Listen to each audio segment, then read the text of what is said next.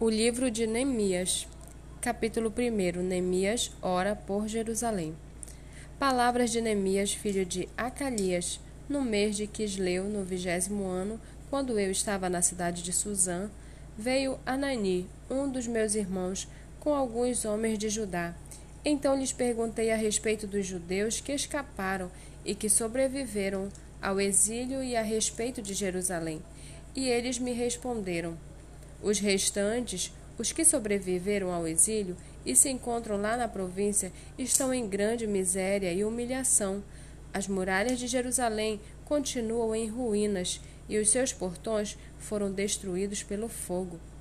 Quando eu ouvi estas palavras, eu me sentei, chorei e lamentei por alguns dias. Fiquei jejuando e orando diante do Deus dos céus. Eu disse: ah, Senhor, Deus dos céus, Deus grande e temível, que guarda a aliança e a misericórdia para com aqueles que te amam e guardam os teus mandamentos. Estejam atentos os teus ouvidos e os teus olhos abertos, para que atendas à oração do teu servo que hoje faço diante de ti, dia e noite, pelos filhos de Israel, teus servos. Faço confissão dos pecados dos filhos de Israel, os quais temos cometido contra ti, eu e a minha casa eu e a casa de meu pai pecamos, temos, temos procedido de forma totalmente corrupta contra ti e não guardamos os mandamentos, nem os estatutos, nem os juízos que ordenastes a Moisés teu servo.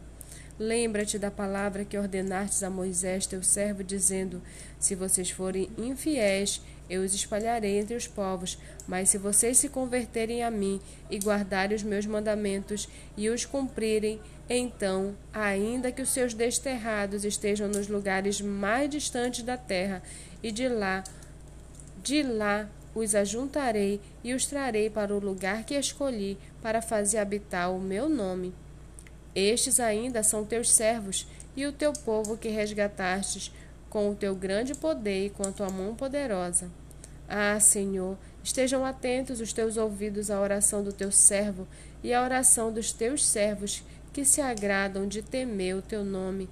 Faze com que o teu servo seja bem-sucedido hoje e encontre misericórdia diante desse homem. Nesse tempo eu era copeiro do rei.